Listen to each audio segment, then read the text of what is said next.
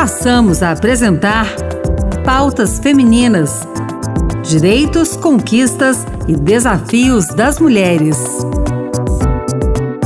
Eu sou a Rita Zumba e começa agora o Pautas Femininas. A psicopedagoga e neurocientista Fátima Bana se dedica a estudar a neurociência, a memória e as suas dificuldades a vida moderna, os dispositivos eletrônicos, o estresse, a ansiedade, tudo isso afeta a capacidade de assimilar e reter informações. Mas existem formas de vencer essas dificuldades e é sobre isso que a gente vai conversar hoje com a Fátima. Fátima, muito obrigada por conversar com a gente. Imagina, obrigada a vocês, é um prazer. Você pode nos explicar brevemente como funciona a memória? Sempre que a gente fala de memória, a gente está falando do nosso cérebro, né? O cérebro cada cérebro tem um ponto específico.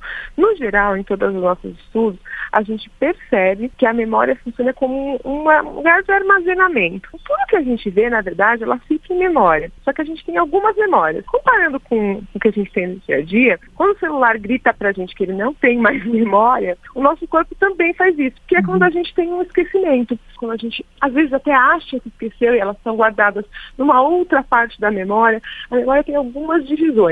E cada pessoa consegue lidar com isso de forma diferente. Sabendo que o cérebro é super receptivo às informações, né? Tudo que a gente vê, a gente absorve. Porém, poucas são as coisas que a gente consegue reter dentro da memória e lembrar delas. Então, essa é a diferença que a gente tem das máquinas, né? As máquinas, quando a gente coloca nelas a informação, elas já guardam e retém, a gente consegue acessar com alguns comandos. O cérebro, a gente precisa de comandos um pouco mais técnicos e um pouco mais dedicados para conseguir se acessar essas memórias. E como fazer para manter uma boa memória e uma concentração no mundo cada vez mais acelerado, com tantas informações, as quais nós somos bombardeados o tempo todo? Eu sempre brinco que a gente precisa se blindar um pouco, né? Hoje a gente tem devices que resolvem esse problema para a gente. Então, não se preocupa em gravar coisas que você não vai precisar usar. Mas o importante para a gente nunca esquecer as coisas e tentar cuidar né, da nossa saúde mental mesmo é pensar nas coisas básicas, né? Então, ter um sono de qualidade, tentar fazer exercício físico. O exercício físico libera muitas coisas que são importantes para o nosso funcionamento cerebral e, principalmente, manter a leitura. Tentar não ficar o tempo todo ligada num device e em informações curtas, né? A gente vai, a gente tem um estudo, né, sobre o TikTok que diz que ele emburrece as pessoas. É um fato, é que ele cria uma ansiedade, ele faz com que a gente consuma com, é, conteúdos muito mais rápidos e muito mais básicos. Esses conteúdos rápidos, eles ficam rapidamente na nossa memória e vão embora. Então, automaticamente a gente não fica tão inteligente. A gente acha que sabe um monte de coisa e não sabe. Então, uma dica para a gente cuidar da nossa saúde é a gente evitar esses conteúdos curtos, porque realmente eles acostumam o nosso cérebro de uma forma e vai prejudicando. Você falou alguma coisa sobre os devices, sobre os, os acessórios ou aparelhos ou aplicativos e dispositivos que são voltados para uhum. aprimorar uhum. a memória. Qual é a sua opinião sobre essas ferramentas? Elas realmente funcionam? Você tem algum estudo? Você tem conhecimento? Ajuda a melhorar a memória? Olha, todo exercício para a memória é bom. Nenhum desses aplicativos são validados internacionalmente que funcionam e são bons para a memória. Né? Nem os que falam que tem estudo. Porque às vezes o estudo é extremamente direcionado, é um estudo comercial. Então, por esse estudo comercial, ele é ótimo e ele foi validado. Mas por estudos realmente técnicos feitos por neurocientistas e até por médicos, a gente percebe que eles não são validados ainda. Mas aqueles aplicativos ou aqueles exercícios que você faça que realmente treinem a memória, então o jogo da memória é um excelente modelo de você conseguir ativar a sua memória, né? É, você pode perceber quando você vê um adolescente muito tempo no videogame, ele está totalmente, ou em qualquer joguinho, né, no celular, ele está totalmente concentrado ali. É importante revisar esse conteúdo, né? Entender o que, que esse jogo traz de positivo. Se ele realmente funciona de uma forma evolutiva, né, que ele precisa usar o cérebro e a memória, ou se é alguma coisa muito mecânica, um caça-níquel, por exemplo, ele não ajuda nem um pouco a sua memória, pelo contrário, né, ele vai se deixar mais estressado depois. Mas se for um jogo que tem um conteúdo interessante, ele é realmente bom. Quanto à leitura, pode ser uma leitura feita num aplicativo, feita num dispositivo de leitura digital ou mesmo livros físicos. Não, não há uma diferença. Desde que você não consuma um conteúdo pílulas, que você consiga ler aquilo até o fim. Existem pessoas que falam assim, poxa, eu leio a manchete e a última linha. Eu já entendi. Não, você não entendeu. Muito superficial, né? Que você, não, é, você não entendeu. Você fez uma breve entrada naquilo. Você conseguiu fazer sua mente se focar ali e você entendeu aquilo que você quis, né? No meio do caminho, você, seu cérebro vai fazer questão de complementar esse conteúdo que você tem de inteligência pessoal, mas não que você tenha entendido o conteúdo.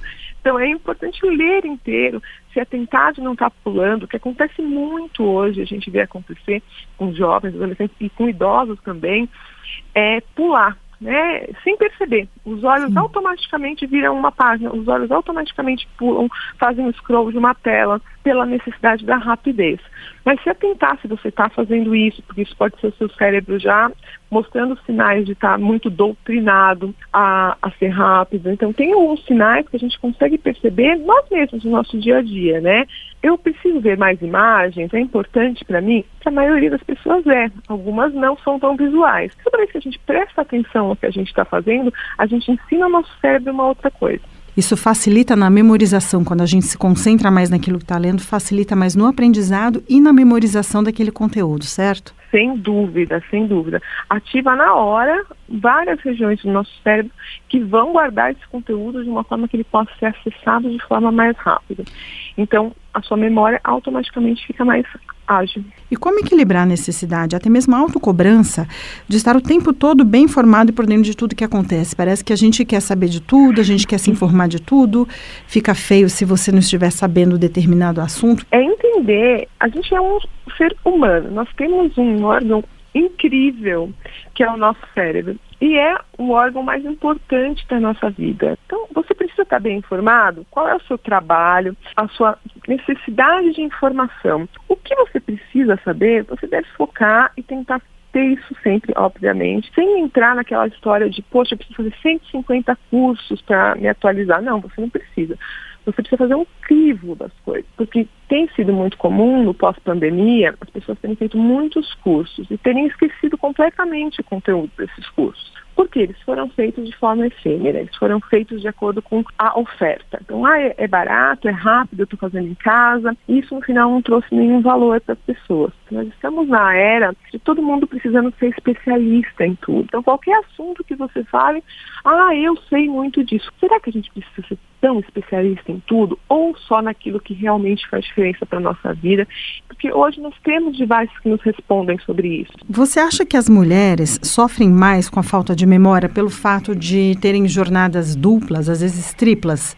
A mulher tem que trabalhar em casa, tem que trabalhar na rua, tem que se cuidar, cuidar de filho, marido, uma série de responsabilidades.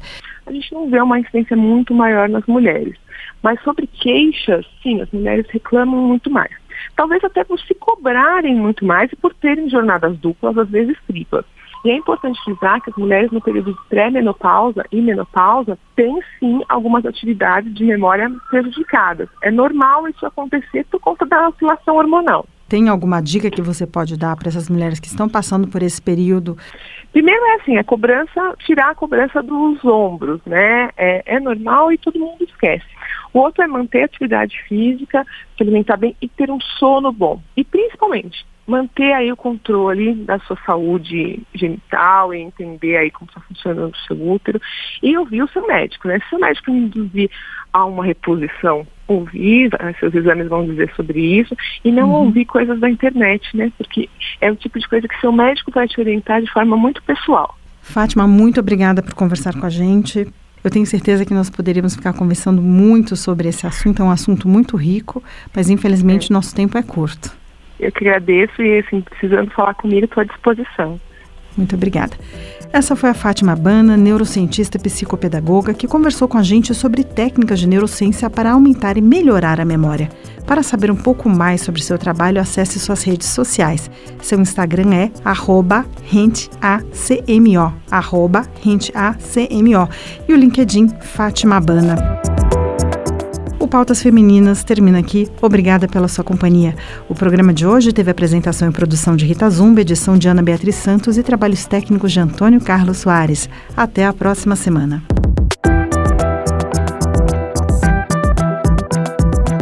Acabamos de apresentar Pautas Femininas.